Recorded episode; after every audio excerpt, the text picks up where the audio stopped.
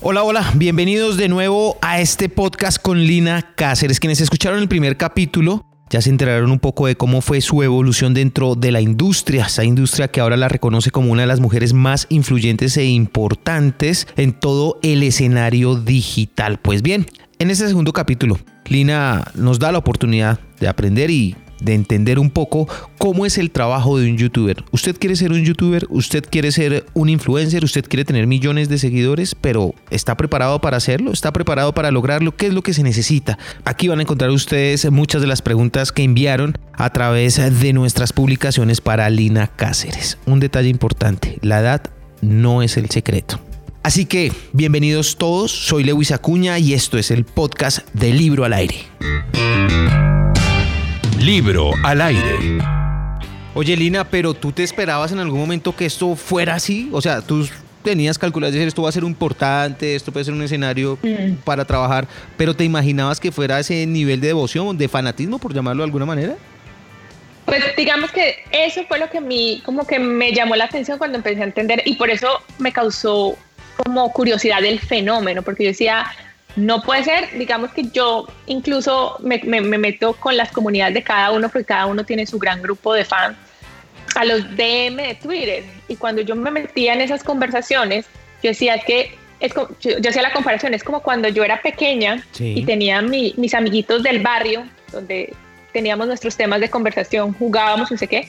Estos niños estaban conectados 24/7 y sus nuevas amistades eran amistades globales que ni se conocían personalmente, pero las tenía tan conectadas el estar enteradas de su ídolo porque son las primeras en saberlo, las primeras en que sabe, o sea, se dan cuenta de absolutamente todo, a pesar de que no están al lado de cada uno de ellos. Entonces, por eso era que, y eso era lo que me, me hacía sentir a mí segura de que esto iba a ser algo fuerte y que no iba a ser tan de moda porque definitivamente eran los ídolos de una nueva generación que estaban encontrando en ellos cosas aspiracionales que los, las demás celebridades no les estaban dando. Sí. ¿Y cómo cambia esto generacionalmente? Pues digo yo, los muchachos de hace 7, 8 años tendrán que, si tenían 15 o tenían 7, ya son más adultos, ya tienen 20, 20, 21, van cambiando sus perspectivas, sus visiones. ¿Cómo se maneja eso, ese cambio generacional? Y el gusto de ellos mismos que trae la generación y la edad.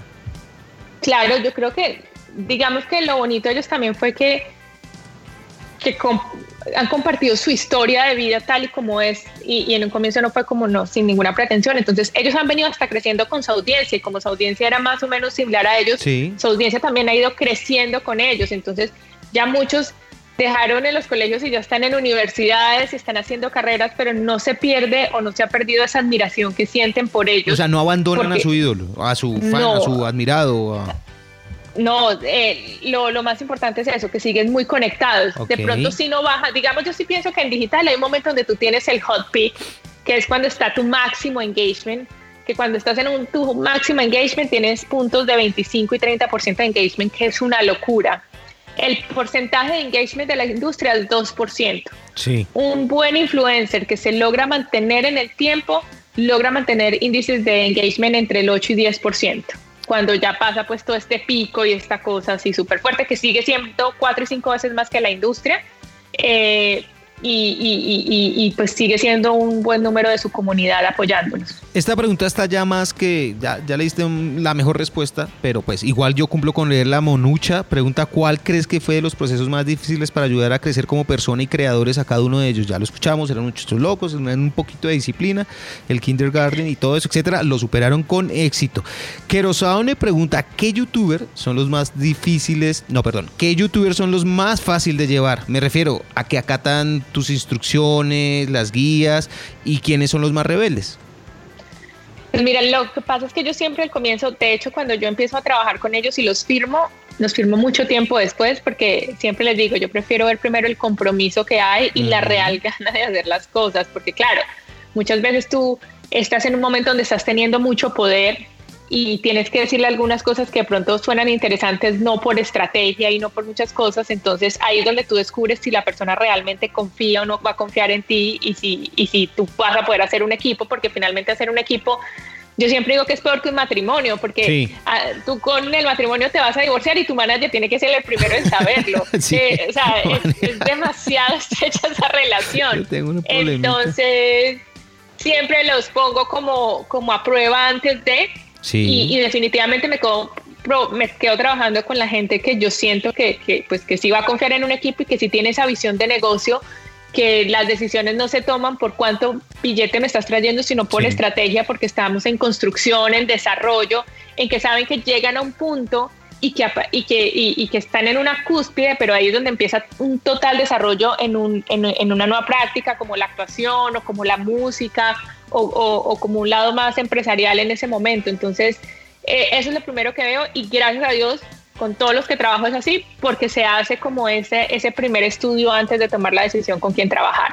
Siento que pues sí. es un mundo que, que, le da la posibilidad a cada quien de ser como quiere y hay muchos personajes que les encantará la, la, controversia por la viralidad que da y pues con un personaje que es así es muy difícil lograr negocios, lograr formar una marca personal que tenga valor, entonces prefiero dejarlos seguir eh, y son a los que yo siempre llamo que tienen como fin ser una estrella digital dentro, o sea, ser, o ser youtuber, o ser y quedarse en una sola red y, tener solo eso. Sí. Y digamos, está súper comprobado ya que esos personajes que, que han tenido tanto poder, pero que solo vieron a, las redes sociales como su fin, tienen un ciclo de vida de tres años actualmente. Habían empezado en cinco y llevan en tres años. En tres años ese boom se, se va y chao.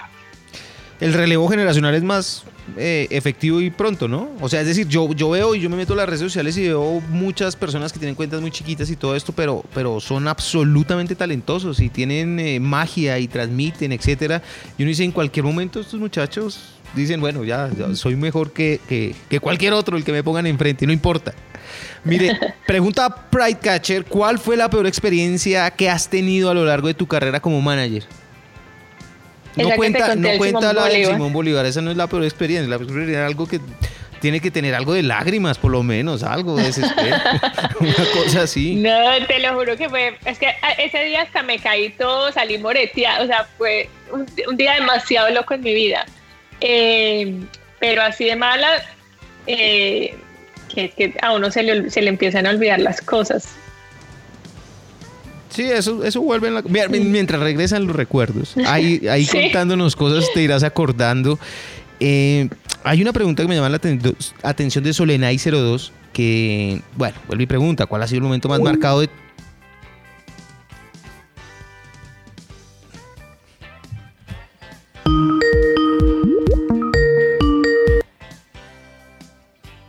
Hola, hola, hola, hola. Hola. vamos a ver. Se cortó. Sí, un, un, incidente debe ser de tecnológico de la red. Algún youtuber se enteró que ibas a contar algo que no debías y uy, cortemos, cortemos esto. Espérame solamente un segundo, yo me digo como esto aquí y arrancamos otra vez. Te estaba haciendo la pregunta eh, porque te preguntaba cuál ha sido el momento más marcado en tu carrera y siendo la segunda madre de todos, eso ya no lo respondiste, pero eh, tiene otra pregunta en complemento ¿Qué es lo que más te gusta de tu libro? La parte que digas, wow, eres demasiado hermosa, te admiro y eres un orgullo. Ay, qué belleza. No, yo creo que la parte de todo el libro, para mí es todo el libro porque verdad que lo empecé a escribir tres veces. Sí. Porque quería encontrar que tuviera, que de verdad dejara algo, que de verdad sirviera, que de verdad, o sea, si lo, en un semestre de universidad lo empezaran a leer y entendieran la importancia, importancia de eso, pero también alguien que quisiera entender este mundo, o sea, como que cualquier persona lo quiera leer y, le disparara la idea de ello, porque no estoy haciendo esto, no sé qué, pero de hacerlo bien. Entonces le trabajé con tanto cuidado y tanta cosa que yo siento que mi libro tiene una magia mía eh, y el corazón en todos los capítulos. En ese momento es tu consentidito. Exacto. Amo el capítulo de, mitos y realidades. Sí. Cuéntame un mito, eso, eso, suena buenísimo. Cuéntame un mito y contrástamelo con una realidad. Pues necesariamente toca que sea así. Exacto. Que, dice, que la gente piensa que el contenido digital es más barato. No, ¿en serio? Eso sí. Entonces, Ese no me sorprende. yo a todo el mundo le digo, cuando tú vas a alquilar una cámara para grabar y vas y la alquilas, ¿te sale más barata porque es para digital o para televisión? Sí, te preguntan, ¿qué vas a grabar? ¿Digital o televisión para ver qué precio te doy? el precio es el mismo. Ojo, en digital uno puede organizarse tiempos y ser costo efectivo, que eso le reduce a uno los gastos, pero un día de producción de digital vale casi lo mismo de televisión porque tú necesitas la cámara, la locación, o sea, todo, y todo tiene un costo. Entonces, para mí ha sido un, reto muy grande explicarle a la gente porque, claro, la gente se queda con esos mitos en la cabeza y te dice, ah, no, pero es que es una producción digital y soy yo y, y qué pasa que sea una producción digital. pero nosotros a veces vendemos pues a nuestros creadores con producción atada porque nosotros tenemos la filosofía de la co-creación y, y, que en, en, en, internet, en digital, el contenido es el king, pero cuando tienes un storyteller y contenido es el king con. Entonces, ah, ah, no nos gusta vender como solamente una campaña y hace un video de YouTube y un Twitter porque sentimos que eso no es lo que hace, sino vamos a co-crear una campaña de se genere una miniserie y se generen cosas más allá, pero el reto más grande cuando hacemos ese tipo de campañas es eso, ah, no, pero es que esto es una producción digital y soy yo como... Oye, pero, pero eso a mí me lleva a pensar entonces que pese a todo lo que nos has dicho, tu carrera, el ver cómo creció el mercado, la importancia que se le está dando, pero entonces las personas siguen viendo por encima del hombro el tema digital, el tema de creación de contenidos. Ya, mira que ya ha bajado un montón, todavía no es el 100%, pero es, es, un reto. Y digamos, te lo digo, si yo lo comparo, hace siete años cuando empecé, que yo era a la que le hacían el feo, la, mejor dicho, me sentía la pariente pobre de cualquier lugar. Obviamente ahorita vivo la época de oro. Sin embargo, todavía hay mucho desconocimiento y, y por eso es que el libro sale, porque digo yo, bueno, es que no hay un libro que la gente se siente y diga, es que esto ya es una industria y esto yo lo tengo que tener y es una necesidad.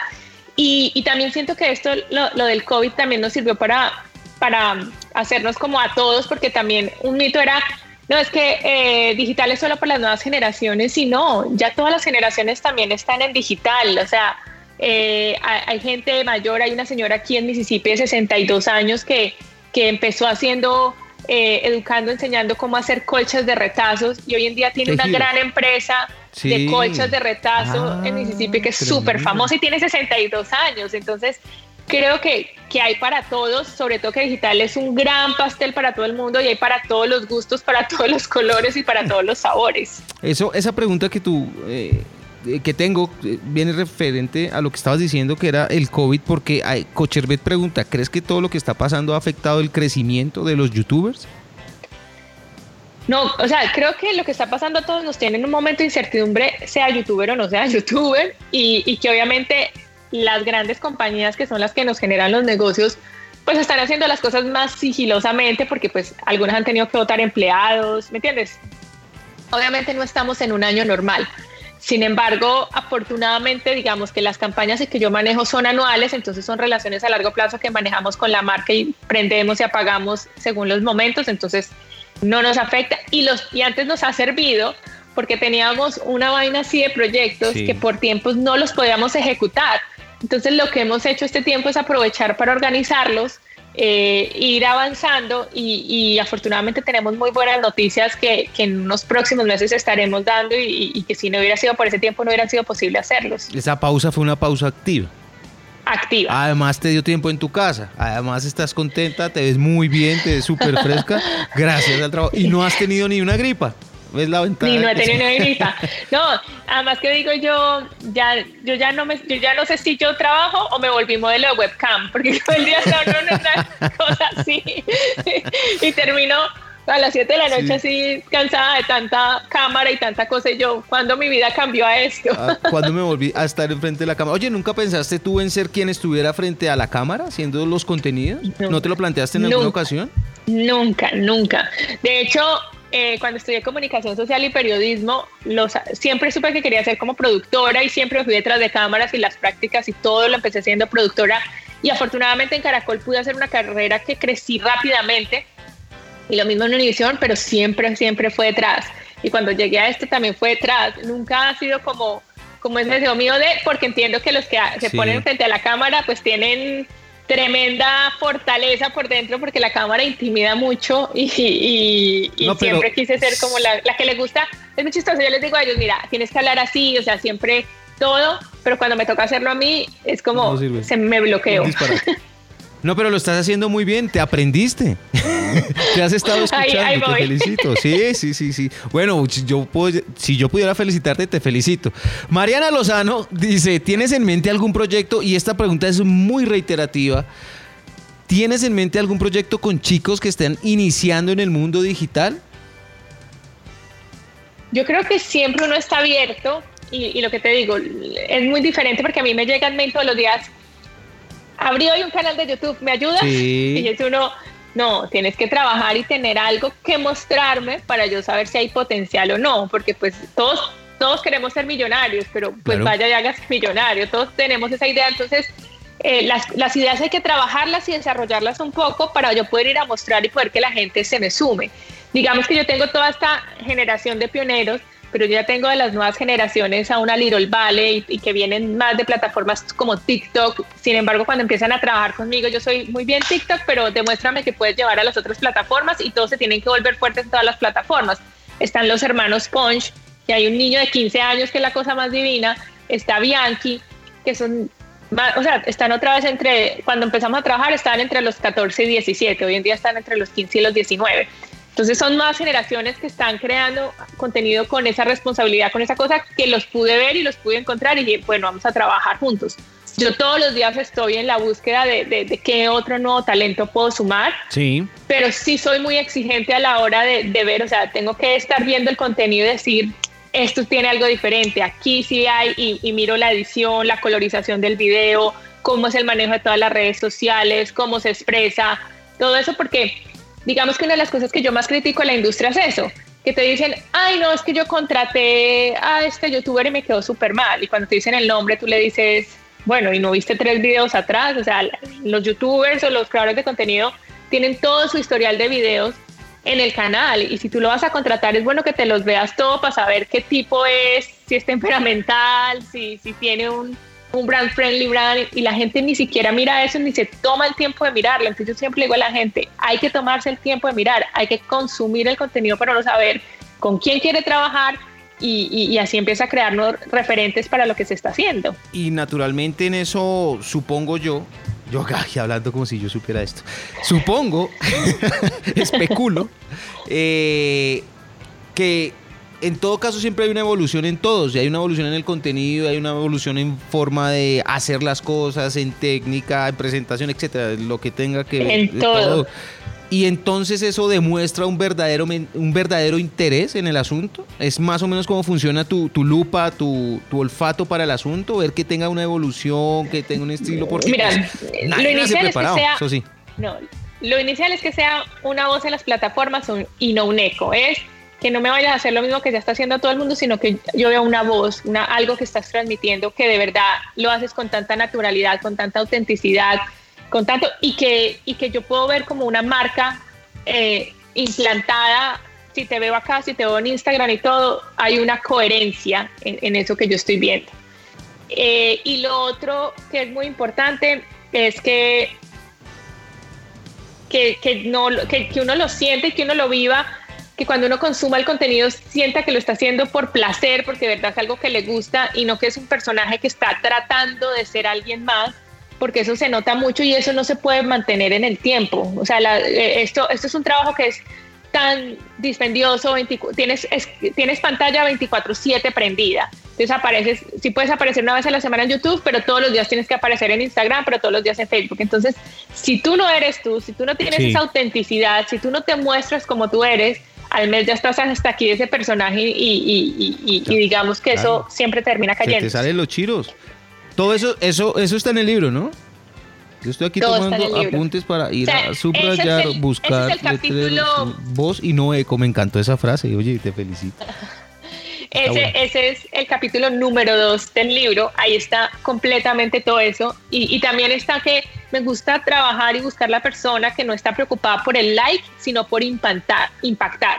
Porque uno sí ve que todos los youtubers y todos eh, los que logran trascender eh, tienen formatos muy parecidos, los retos o muchas cosas que se vuelven muy similares en digital pero más allá de eso tienen un mensaje positivo, constructivo, de inspirar a su audiencia, la respetan más que a cualquiera y siempre lo están llevando como jalarlos a, un mundo mejor, a, que salgan y sean ese granito de arena que quieren ser en el mundo, de, cambio que quieren en el mundo. Entonces, siempre busco que haya eso, que haya un interés de impactar más allá de, ganar dinero por likes o de generar ese tipo de cosas. Sí, hay, hay mucha payasada, ¿no? No me gusta usar el término, pero hay mucha payasada que realmente es denigrante contra el mismo ser humano. Pero bueno, yo uno que se pone viejo y aburrido. Mira, Yo quiero preguntarte, en ese olfato, ¿tú nunca te has equivocado? ¿No has dicho, no le voy a apostar a esto porque, no sé, no me siento segura y luego has visto que, wow, sí, era, una, era un gran proyecto? Pues uno es parte del,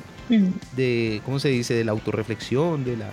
Sí, me equivoco. ¿Sabes, que en, la historia que llevo, sí. digamos que el talento que he trabajado ha sido, ha sido todo súper positivo porque es lo que todo el mundo me dice, bueno, es que no es uno o dos, son todos han logrado hacer como su, su parte. Sí. Eh, en el inicio cuando empecé pues habían muchos más, pero habían unos que tenían una inquietud de, de formar su propia compañía, que, que, pudiese hacer algo como lo mío. Y, y, yo fui la primera en darle las bendiciones y decirles, háganlo, porque yo creo que uno no está para detener a la gente y, y, si la, y hay gente que no tiene que ser con uno, sino con otro tipo de personas o otro tipo de cosas. Entonces, siempre como que nunca estoy pensando en, ay, lo dejé ir o, qué fue lo que pasó, sino concentrarme en la gente que está y me diga, quiero trabajar contigo y vamos a hacer equipo y todo, porque si nos, a, veces termina siendo un trabajo de un dolor de cabeza y nunca me ha gustado darme dolores de cabeza que no son necesarios. No tendrías esa sonrisa permanente en el rostro, eso sí, te la hubiera quitado ya, porque uno creando muchachitos es complicado, es complicado. ¿Cómo conseguir un buen manager? Andrés Murat pregunta, diciéndote, Lina, te admiro, estoy en crecimiento en redes y los resultados han sido buenos. ¿Cómo podría ser que veas mi perfil y decidas agendarme? Bueno, eso sí ya es un tema un poco más complicado, pero en todo caso es arroba Andrés Murat si quieres pegarle una mirada y decirle algo. Pero la respuesta sí, la pregunta sí es buena en términos generales. ¿Cómo consiguen ellos cuando quieren acercarse a alguien un buen manager? ¿Cómo les muestran sus productos? Además de las pistas que ya nos diste, voz y no ecos, ser uno mismo, etcétera, etcétera. Eh, ya ese proceso de management, ¿cómo lo logran? ¿Cómo se acercan?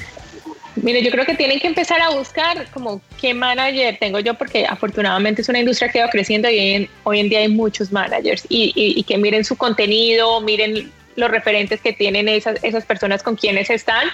Eh, yo siempre les digo, el manager eh, no puede ser el tío, el abuelo, porque es mi tío, mi abuelo, o sea, tiene que ser alguien que conozca de industria, que ojalá esté un nivel más arriba tuyo para que te pueda jalar, porque mm. si te vas a uno que necesita a ti, pues va a estarte chupando y no vas a poder crecer si está al mismo nivel tuyo, no van a pasar de ahí, tú necesitas a alguien que te eleve eh, y que ojalá esté metido en la industria. Si quieres llegar a ser parte de una industria del entretenimiento o la industria de la música, pues tiene que tener las conexiones y de ese tipo.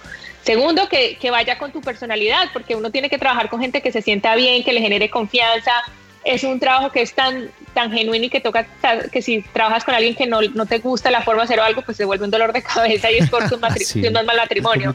Entonces, eh, que busque eso y que empiece a buscar y, y, digamos que yo creo que hay muchas opciones y que empiece a formar un equipo con, con, esa mística de lo que uno dice va a ser una nueva familia que va a tener y que tiene que tener los mismos valores y principios que yo tengo para, para seguir adelante yo estoy ya abusando de tu inmensa generosidad.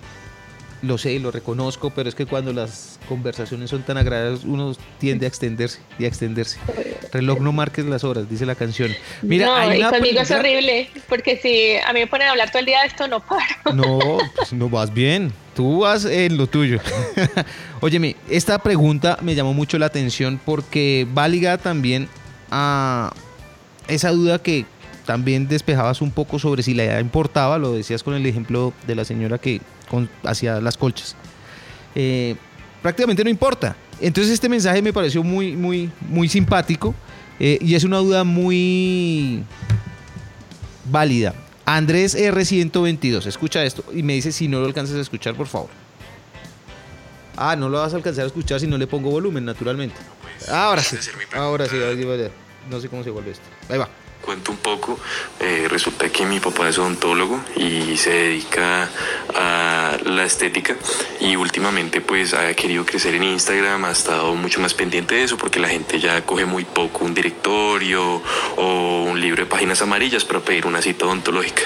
pero me dice que siente que le hace falta un poco de confianza con las personas, con los seguidores de Instagram, como que de pronto no es tan sencillo que un seguidor o una persona que a través de una red social te escriba para una cita ontológica.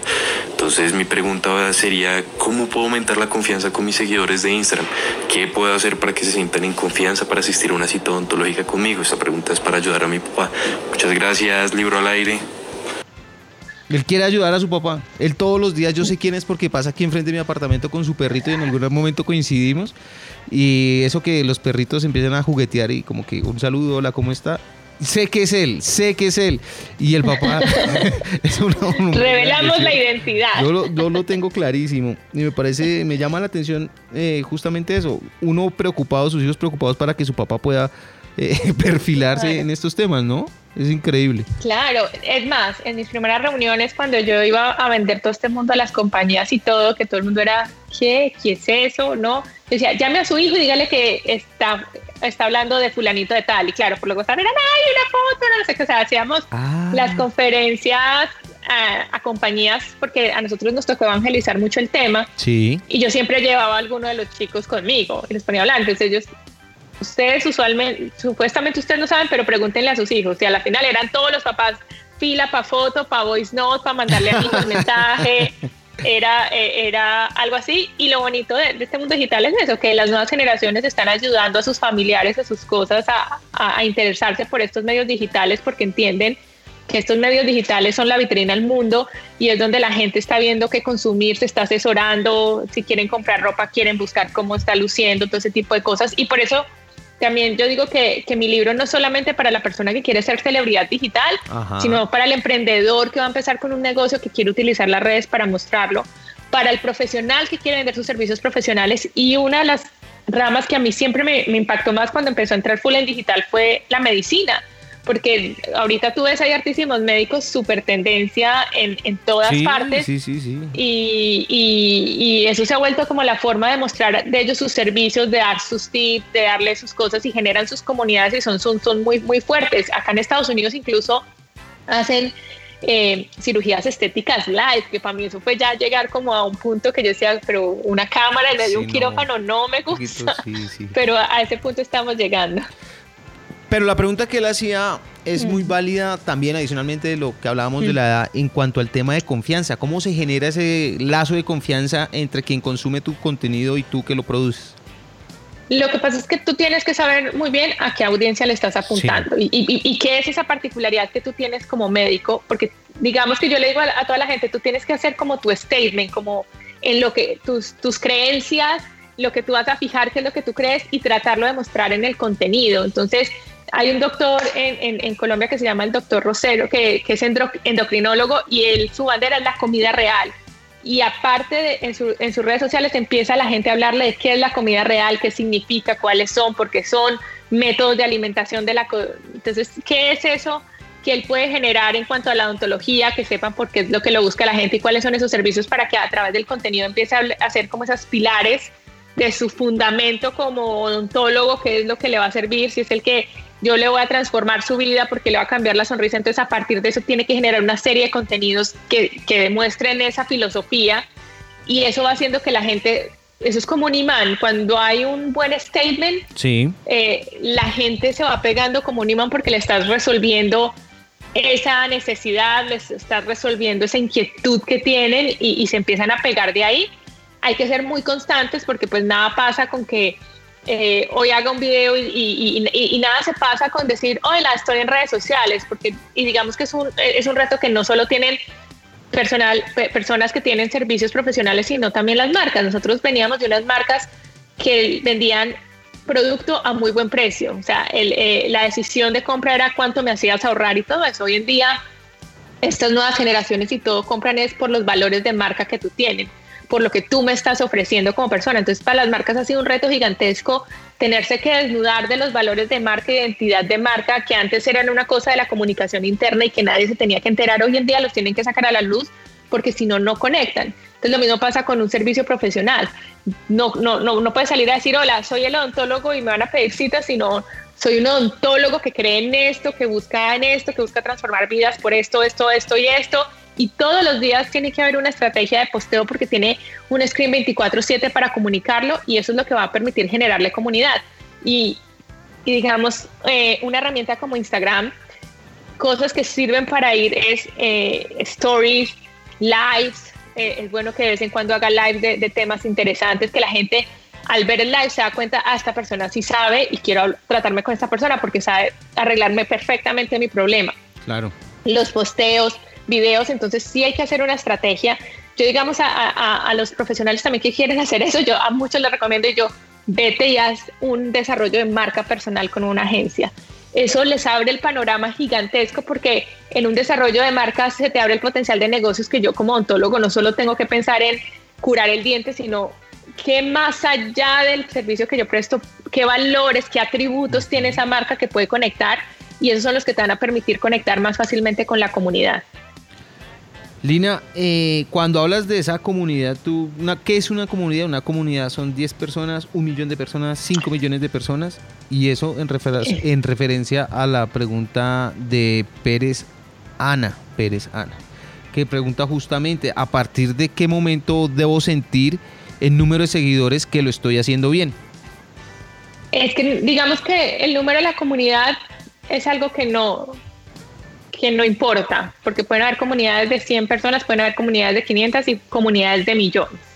Lo que importa es que sea una comunidad y no sea una audiencia. Nosotros a las redes sociales tenemos como audiencia el potencial de llegarle a 3.5 billones de personas que están en las redes sociales. Sí. Pero de esas 3.5, ¿cuáles voy a volver comunidad? Y cuando digo cuáles voy a volver comunidad, es que las voy a volver que retroalimentan conmigo, que comparten mi contenido, que le dan like, que lo distribuyen, que generan nuevo contenido a partir del mío y que son totalmente activas. La, audiencia es muy pasiva, la audiencia está ahí, quiero ver que, pero no pasa nada. En cambio, cuando eres una comunidad, eres un miembro activo que quiere saber, ser el primero, que, que, solo el hecho de hacer algo importante para tu ídolo te da como ese reconocimiento, digamos.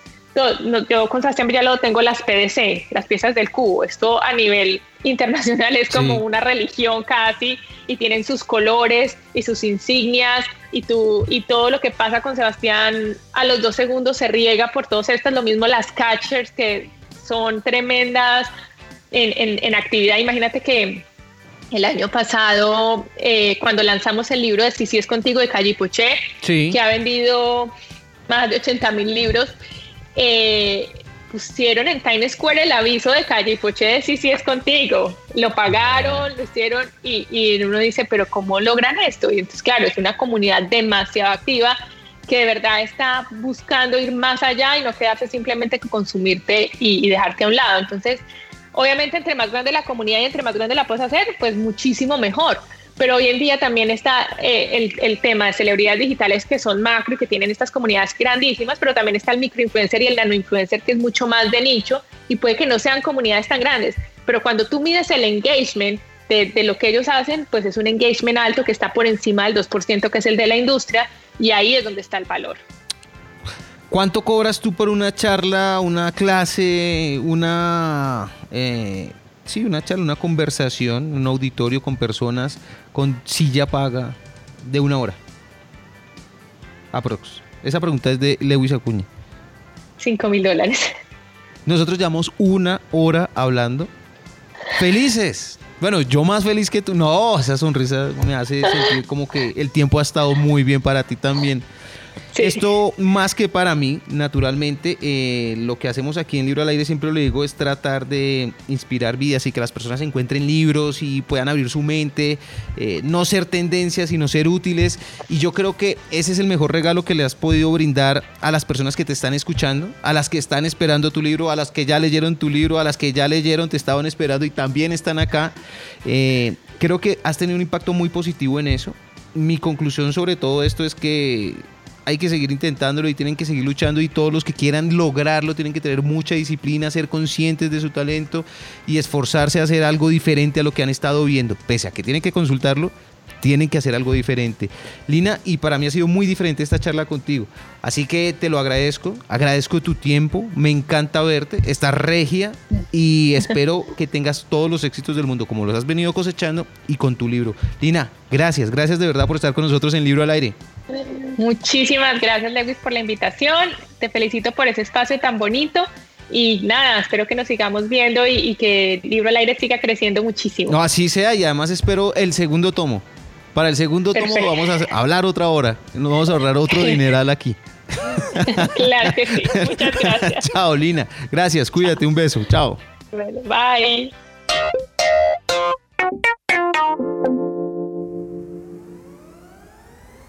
Lo escucharon bien ustedes, 5 mil dólares. 5 mil dólares cuesta la conferencia de Lina Cáceres y que nos acaba básicamente de obsequiar aquí. Además de eso, pues está todo en su libro. Me sorprende un poco que no se haya dejado seducir por todo el contenido del libro al aire y haya decidido ser mi manager. Pero bueno, ya llegará eso con el tiempo. Es una persona muy amable, es una persona muy querida y eso es lo que me llevo yo como impresión personal después de esta conversación. Pero pues como se los había dicho también, debo declararme un poco subjetivo en este asunto porque compartí clases con ella en la universidad. Por lo cual tenía ilusión de que pudiera llegar a ser mi manager, pero eso solo significa que hay que trabajar más fuerte y con más intensidad. No porque yo llegue a tener una manager, eso es un chiste flojo, sino porque todo lo que haga puede tener un gran valor para ustedes que escuchan y que consumen el contenido del libro al aire.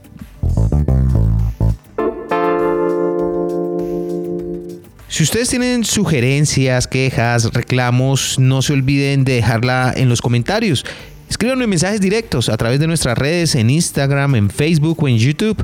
También eh, pueden disfrutar de todo nuestro contenido en www.libroalaire.com la idea es que compartamos libros y encontremos esos que nos pueden llegar a cambiar la vida y que nos ayuden a ser mejores, porque el libro al aire no se propone ser tendencia, sino ser útil para su vida. Libro al aire.